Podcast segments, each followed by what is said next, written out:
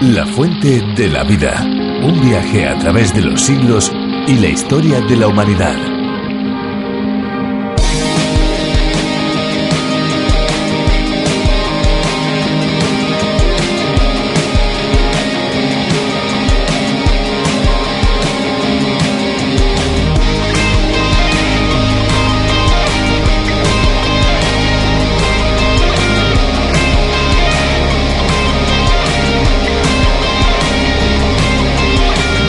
El pequeño cañón del río Cajabón en Guatemala brinda un increíble espectáculo natural sobre una formación rocosa conocida como Semuc Champey se forman unas piscinas naturales de color turquesa y de aguas cristalinas, separadas por suaves cascadas en medio de un espeso bosque subtropical. En otro lugar muy lejos de allí, concretamente en Libia, en las dunas de Ihan Ubari, existen unos 15 lagos de agua salada que tienen aguas quietas pudiendo reflejar de esta manera el paisaje del entorno, incluyendo sus altas palmeras. Aunque es posible ir a nadar, hay que tener cuidado ya que en el fondo las aguas termales elevan rápidamente su temperatura.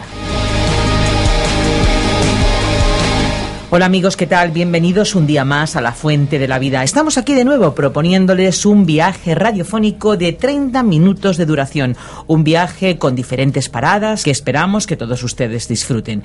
Un programa que se emite de lunes a viernes todos los días en esta misma emisora y a esta misma hora. Amigos, sean bienvenidos. La Fuente de la Vida es un espacio que toma la idea de la versión original del teólogo y profesor de Biblia John Vernon McGee cuyo nombre es A través de la Biblia, toda una declaración de intenciones, un programa divulgativo que aquí en España ha sido adaptado y traducido por el teólogo y profesor de Biblia Virgilio Bagnoni. 66 libros de la Biblia al alcance de cada uno de nosotros en un viaje trepidante durante cinco años. Es un espacio también lleno de esperanza, un espacio que se emite en más de 80 países por todo el mundo. Precisamente está ahí parte de su éxito. La Fuente de la Vida adquiere un formato tan diferente y tan distinto a otros muchos espacios radiofónicos que eso es precisamente lo que le hace tan peculiar y tan original. Además, si los oyentes eh, quieren seguir los bosquejos de cada uno de los libros y los diferentes apuntes o notas, pues pueden pedirlos y nosotros se los enviaremos completamente gratis y gracias a la generosidad de muchos oyentes,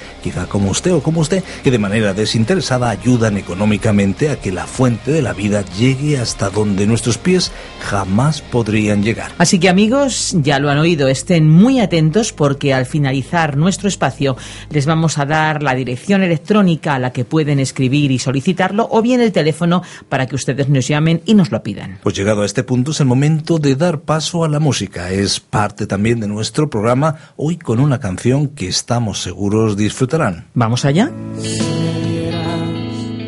el canto más bello, la expresión más sincera, si adornases mi cuello con el timbre de las estrellas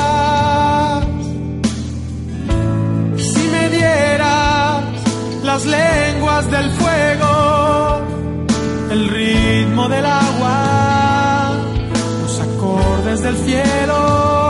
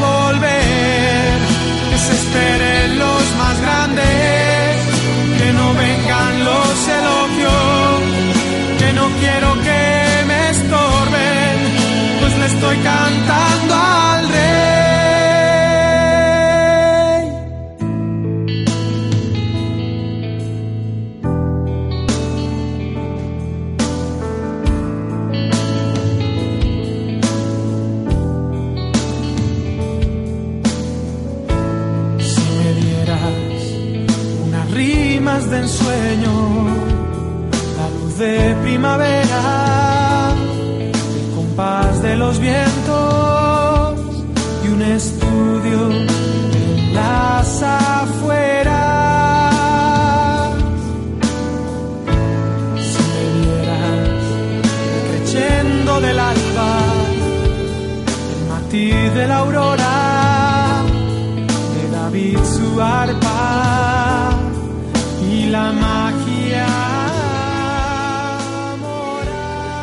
Ser diferente es un gran desafío. Como dice la letra de una canción del Grupo Rojo, la gente quiere libertad y al tenerla se imitan más. Una minoría intenta imponer una moda y cuando lo consiguen, el que piensa diferente es tratado como el raro. Pero que haya un pensamiento mayoritario no significa que sea el correcto, especialmente si esa idea causa problemas, destrucción y muerte. Menos mal que aún hay voces que se levantan para dar una visión diferente, más correcta y equilibrada. Hoy nos adentramos un poco más en el primer libro de Reyes. Vamos a continuar en el capítulo 18 a partir del versículo 29 y seguiremos también con los primeros cuatro versículos del siguiente, el 19. Conoceremos en estos pasajes una situación impresionante en la que Dios demostró su poder a través de alguien que se enfrentó a una mayoría equivocada. Vamos a escuchar.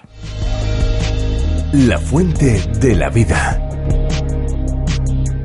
Nuestro pasaje bíblico de hoy se encuentra en el primer libro de los Reyes, desde el capítulo 18, versículo 29, hasta el capítulo 19, versículo 4. Continuamos hoy estudiando el capítulo 18 del primer libro de Reyes.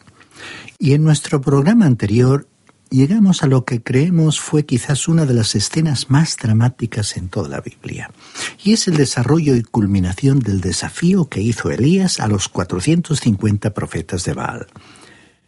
Estos profetas realizaron en la cima del monte Carmelo una verdadera representación dramática. Mientras tanto, Elías simplemente se sentó allí observándolo todo con mucho sarcasmo y cinismo. Ellos invocaron el nombre de Baal, pero nada ocurrió. Saltaron, expresaron todas sus emociones hasta llegar a la histeria. Por último, comenzaron a herir sus propios cuerpos hasta sangrar. Creían que esto sí incitaría a Baal para que actuara. Mientras tanto, Elías se burlaba de ellos disfrutando de aquella función y les decía, Gritad con voz más fuerte, porque es un dios. Quizás esté meditando o tiene algún trabajo o se ha ido de viaje. Tal vez duerme y haya que despertarlo. Mientras tanto, el pueblo de Israel estaba observando la escena. Bajo Acab y Jezabel casi hubo una apostasía total. Elías se había quedado solo. Ahora es verdad que había siete mil que no se habían arrodillado ante Baal, pero ellos se habían escondido en los refugios de las colinas. Ninguno de ellos se había acercado a Elías, quien, por otra parte, no se había enterado de la existencia de ese grupo hasta que Dios se lo dijo. Elías, pues, se preocupó más por agradar a Dios que por buscar la popularidad. Buscó la aprobación divina antes que el aplauso del público. Fue una voz solitaria en el desierto del mundo llevó a cabo una guerra total contra Satanás y sus huestes que dominaban a aquel pueblo. El Monte Carmelo domina la bahía de Haifa y el mar Mediterráneo. Es una cordillera extensa. Al oriente queda Megido, Armagedón y el valle de Esdraelón. En este lugar imponente se alzó la figura solitaria y majestuosa de Elías separado de todos. Creemos que se sintió aburrido después de observar por unos momentos el espectáculo de estos profetas de Baal. Luego, una sonrisa irónica apareció en su rostro y habló. Se pudo escuchar en su voz el sarcasmo. Ridiculizó a estos profetas burlándose de ellos. Por último, con un cierto desdén, les hizo señas de que se pusieran a un lado. Leamos los versículos 29 y 30 de este capítulo 18 del primer libro de los Reyes. Pasó el mediodía y ellos siguieron gritando frenéticamente hasta la hora de ofrecer el sacrificio, pero no se escuchó ninguna voz, ni hubo quien respondiera ni escuchara. Entonces dijo Elías a todo el pueblo, Acercaos a mí. Todo el pueblo se le acercó y Elías arregló el altar del Señor que estaba arruinado.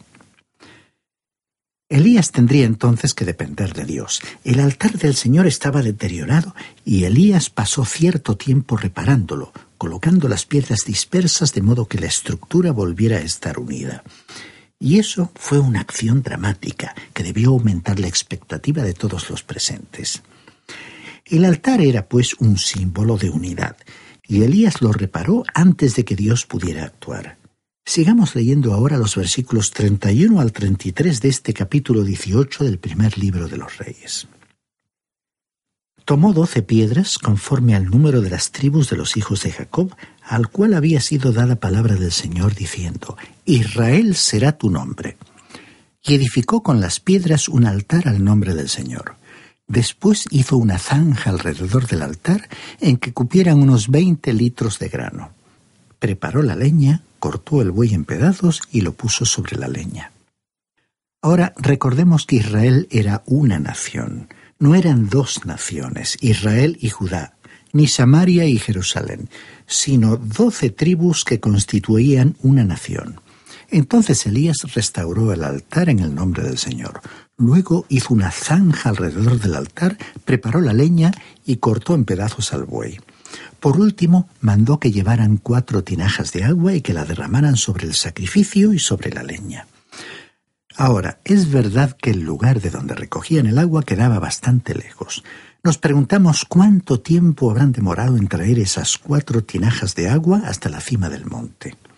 Era una ruta larga, pero Elías no tenía prisa, y dijo aquí en los versículos 34 y 35. Llenad cuatro cántaros de agua y derramadla sobre el holocausto y sobre la leña. Hacedlo otra vez, dijo, y lo hicieron otra vez. Hacedlo la tercera vez, dijo de nuevo. Y lo hicieron la tercera vez, de manera que el agua corría alrededor del altar y también se había llenado de agua la zanja. Quizás si hubiéramos podido haber visto a Elías en ese momento, habríamos observado una sonrisa forzada en su rostro. ¿Sabe usted por qué se sonreiría? ¿Por qué echaría agua sobre ese altar? Es que solo Dios puede hacer lo imposible. Un poco de agua no impediría que el fuego descendiera y consumiera todo, y por tanto no le importó echar agua sobre todo el altar. Podría haber seguido derramando agua durante las siguientes veinticuatro horas y aún así el fuego habría descendido. Elías estaba aprendiendo a depender de Dios, como ya hemos visto. Recordemos que permaneció junto a ese arroyo pequeño y lo vio secarse. Él sabía que en sí mismo no era sino un canal por el cual el agua podría correr. También había mirado a esa tinaja vacía de harina, de la cual Dios le había alimentado a él, a la viuda y a su hijo durante todo el período de la sequía. Luego, una vez más, Elías se dio cuenta de que era como un cuerpo muerto y aprendió que si algo pudiera lograrse, Dios tendría que hacerlo. Simplemente se puso en pie en la cima del monte Carmelo y con su sonrisa irónica estaba anticipando lo que iba a suceder. Creemos que Elías tenía sentido del humor y Dios también lo tiene. Creemos que Elías bien pudo haber dicho en voz baja, Señor, si tú no lo haces, no se hará. Leamos el versículo 36. Cuando llegó la hora de ofrecer el holocausto, se acercó el profeta Elías y dijo, Señor, Dios de Abraham, Dios de Isaac y de Israel, sea hoy manifiesto que tú eres Dios en Israel, que yo soy tu siervo y que por mandato tuyo he hecho todas estas cosas. Y estimado oyente, debiéramos reconocer el hecho de que si Dios no actúa, ciertas cosas no se harán. ¿Entendió usted la oración de Elías? Esta fue una de las grandes oraciones de la Biblia. Dijo, Señor, Dios de Abraham, de Isaac y de Israel. Observemos que Elías usó el término Israel en vez de Jacob. Ahora, ¿Por qué usó el término Israel? Bueno, Israel fue el nombre dado no a las doce tribus, sino a una nación. También en su oración dijo, Sea hoy manifiesto que tú eres Dios en Israel y que yo soy tu siervo. Elías había hecho todas estas cosas de acuerdo con la voluntad de Dios. De la misma manera, debemos asegurarnos de que lo que hagamos sea llevado a cabo según la voluntad de Dios. No haga usted algo que quiere hacer para luego pedir que el Señor lo bendiga. Dios no actúa de esa manera. Tiene que seguir el curso de su propósito, es decir, el plan de Dios, si quiere recibir usted las bendiciones de Dios. No tenemos ningún derecho de demandar cosa alguna de Dios, como si Él estuviera a nuestro servicio a la espera de una orden. Debemos orar según su voluntad. Y el versículo 37 de este capítulo 18 del primer libro de los Reyes dice, Respóndeme, Señor, respóndeme, para que conozca este pueblo que tú, Señor, eres el Dios, y que tú haces que su corazón se vuelva a ti. Aquí en este versículo, Elías estaba orando para que se manifestase la gloria de Dios, y eso es lo que pone a Dios en acción. Leamos ahora en los versículos 38 al 40 para ver lo que sucedió. Entonces cayó fuego del Señor y consumió el holocausto, la leña, las piedras y el polvo, y hasta lamió el agua que estaba en la zanja.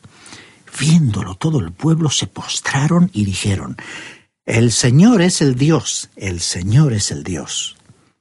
Entonces Elías les dijo, Apresad a los profetas de Baal para que no escape ninguno. Ellos los apresaron y Elías los condujo al arroyo Cisón y allí los degolló. Ahora, esto fue una acción brutal, pero en realidad acabó con la apostasía y la herejía. Leamos los versículos 41 al 45 de este capítulo 18 del primer libro de los Reyes para considerar la oración de Elías rogando por la lluvia. Entonces Elías dijo a Acab, Sube, come y bebe, porque ya se oye el ruido de la lluvia. Acab subió a comer y a beber, pero Elías subió a la cumbre del Carmelo, y postrándose en tierra puso el rostro entre las rodillas. Luego dijo a su criado, Sube ahora y mira hacia el mar. Él subió, miró y dijo, No hay nada. Pero Elías le ordenó de nuevo, Vuelve siete veces. A la séptima vez el criado dijo, Veo una pequeña nube como la palma de la mano de un hombre que sube del mar. Elías dijo, Ve y dile a Acab, unce tu carro y desciende, para que la lluvia no te lo impida. Entretanto, aconteció que los cielos se oscurecieron con nubes y viento, y hubo un gran aguacero. Subió a su carro Acab y se fue a Jezreel. Cuando el pueblo se volvió a Dios, la lluvia y las bendiciones descendieron. Ahora Elías era un gran hombre. Para que el pueblo se diera cuenta que la sequía no había sido simplemente algún accidente de la naturaleza, sino una medida disciplinaria, la sequía terminó de la misma manera en que había comenzado, por medio del mandato del hombre de Dios, Elías. Él dijo que la lluvia vendría. En el principio nada se podía ver sino el agua del mar y el cielo azul. Sin embargo, cuando el siervo de Elías miró por séptima vez, pudo ver una nube tan pequeña como la mano de un hombre. Aquella nube creció rápidamente hasta que los cielos se oscurecieron y la lluvia inundó la tierra seca. Leamos ahora el versículo 46. Pero la mano del Señor estaba sobre Elías, que se ciñó la ropa a la cintura y corrió delante de Acab hasta llegar a Jezreel. Elías le había dicho a Acab que se apresurara en llegar a casa, porque pronto el río aumentaría su caudal y no podría cruzarlo. Pero entonces Elías se puso a correr. ¿Por qué? Porque era un hombre sujeto a pasiones semejantes a las nuestras. Era un ser muy humano, y ahora en el capítulo 19 veremos cuán humano era. Llegamos, pues, al capítulo 19 del primer libro de los Reyes, versículos 1 al 4. Y en este capítulo el tema se centra en Elías sentado bajo una retama. En resumen, se incluyen los siguientes eventos. Amenazado por Jezabel, huyó a Beerseba. En el desierto, estando cansado de la vida, fue fortalecido por un ángel. Dios le envió a ungir a Azael, a Jehú y a Eliseo. Y Eliseo siguió a Elías. Como Acabe informó a Jezabel que Elías había dado muerte a todos sus profetas de Baal, entonces ella juró matar al profeta. Él emprendió la retirada cobardemente dirigiéndose a Beerseba, donde dejó a su siervo y se fue por el desierto hasta que se sentó debajo de un enebro, donde pidió al Señor que le quitara la vida. Evidentemente, Elías estaba sufriendo de un agotamiento nervioso. Obviamente había quedado exhausto física y mentalmente. Dios le dio entonces un alimento nutritivo y un prolongado descanso. Luego el Señor le ofrecería una manifestación espectacular. Primero un grande y poderoso viento, luego un terremoto y después un fuego.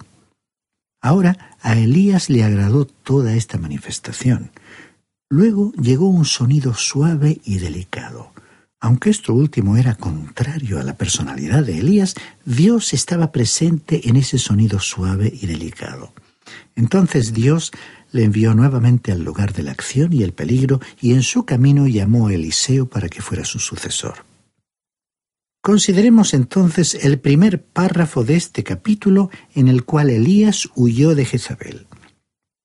Es difícil comprender que Elías, el hombre que estaba huyendo, era el mismo que había desafiado a los 450 profetas de Baal. Parecía un hombre diferente. Sin embargo, había una explicación para su condición. Leamos los primeros tres versículos de este capítulo 19 del primer libro de los Reyes. Acab dio a Jezabel la noticia de todo lo que Elías había hecho y de cómo había matado a espada a todos los profetas. Entonces envió Jezabel a Elías un mensajero para decirle, Traigan los dioses sobre mí el peor de los castigos, si mañana a estas horas no he puesto tu persona como la de uno de ellos. Viendo Elías el peligro, se levantó y se fue para salvar su vida. Al llegar a Berseba, que está en Judá, dejó allí a su criado. El mensaje que Jezabel envió a Elías fue amenazador. El haber estado ante el público desafiando la falsa adoración de su nación había agotado mucha de su energía y fuerza. Tuvo una actitud extraña cuando oyó el mensaje de Jezabel amenazando matarle. Así como Simón Pedro en el Nuevo Testamento, cuando caminando sobre el mar apartó sus ojos del Señor y vio aquellas olas grandes y empezó a hundirse, Elías también perdió el valor y comenzó a huir. Fue hasta Beerseba, que quedaba lejos, al sur, y estaba en pleno desierto. Cualquiera que se hubiera alejado tanto como para llegar a Beerseba podría considerarse seguro de estar libre de la persecución de cualquier soberano de Israel, el reino del norte. Pero cuando Elías llegó a este lugar desértico, vemos que dejó allí a su siervo y continuó caminando por un día más de viaje. Leamos ahora el versículo 4. Luego de caminar todo un día por el desierto, fue a sentarse debajo de un enebro. Entonces se deseó la muerte y dijo, Basta ya, Señor, quítame la vida, pues no soy yo mejor que mis padres.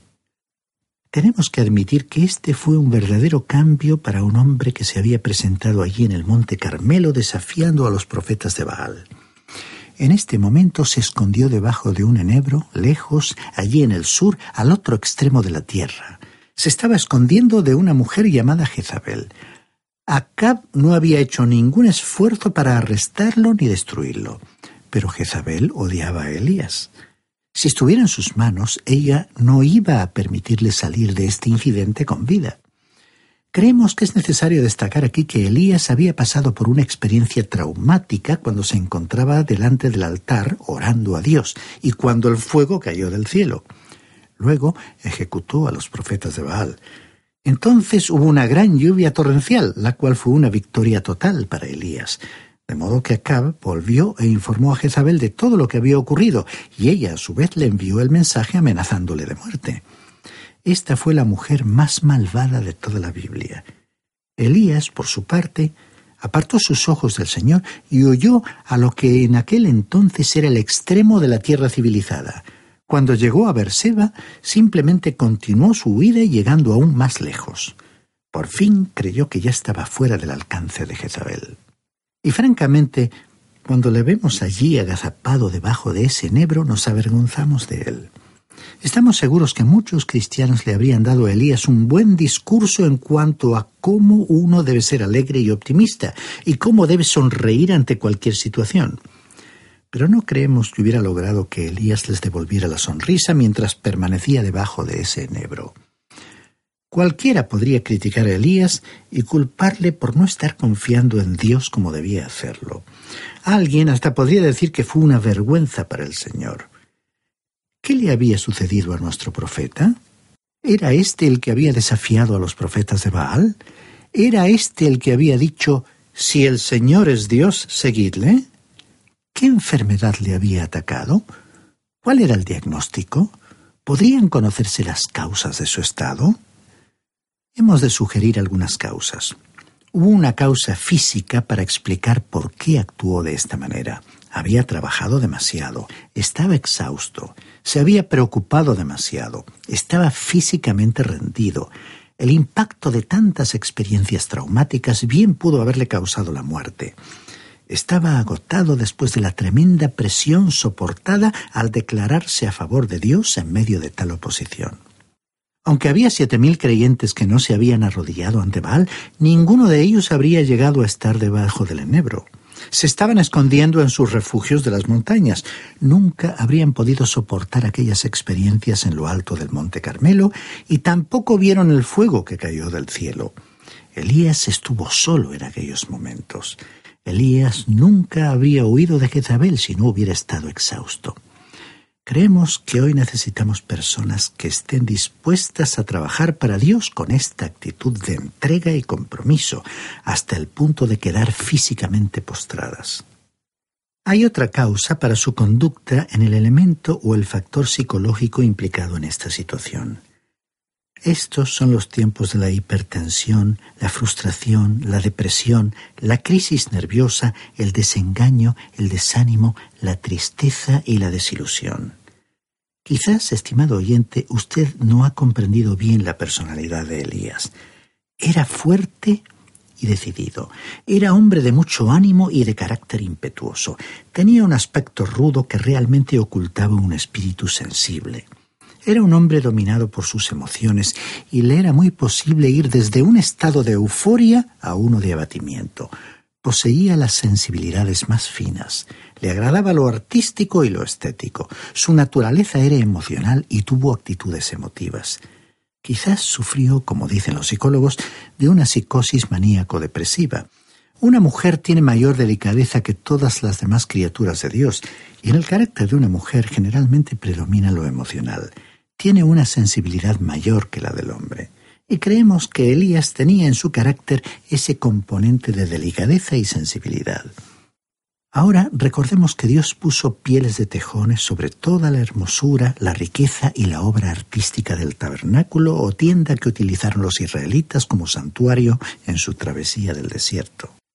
Una piel de tejones era el exterior de algo maravilloso y hermoso. Pues bien, así era la apariencia exterior de Elías. Nuestro pasaje de hoy finaliza cuando en esas condiciones deplorables le pidió a Dios que le quitara la vida.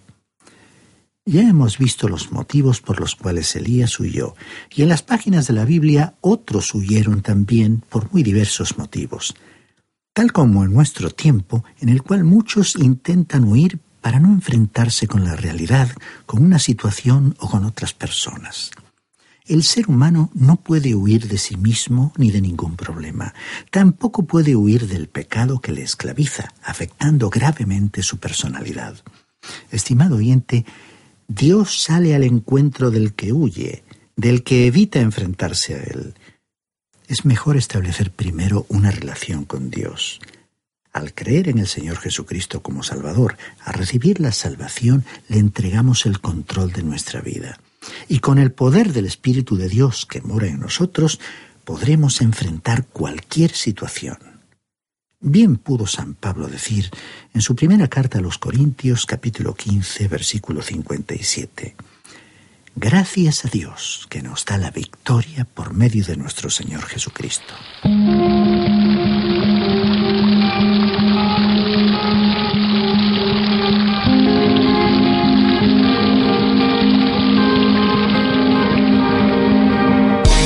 Amigos, como saben, estamos a punto ya de finalizar el espacio de hoy. Vamos a darles, como les indicábamos al comienzo del programa, varias opciones para todos aquellos que quieran ponerse en contacto con nosotros. Tomen nota, hay un teléfono al que pueden llamar el 91 422 0524, también una dirección electrónica info arroba radiocadenadevida.com y además una dirección postal si lo prefiere, apartado 24081, código postal 28080 de Madrid, España. Incluso si quisieran volver a escuchar este espacio o alguno de los anteriores, pueden visitarnos en la web www.lafuentedelavida.com como ven amigos, con tantas opciones, ustedes pueden tomar la que mejor se adapta a sus preferencias. Nosotros ya nos vamos, pero les damos las gracias por habernos acompañado en esta aventura radiofónica. Les emplazamos a un nuevo espacio de la Fuente de la Vida, pero eso ya será el próximo día. Así es, Esperanza. Nosotros nos despedimos. No olvide, hay una fuente de agua viva que nunca se agota. Beba de ella. Este ha sido un programa de Radio Transmundial producido por Radio Encuentro, Radio Cadena de Vida.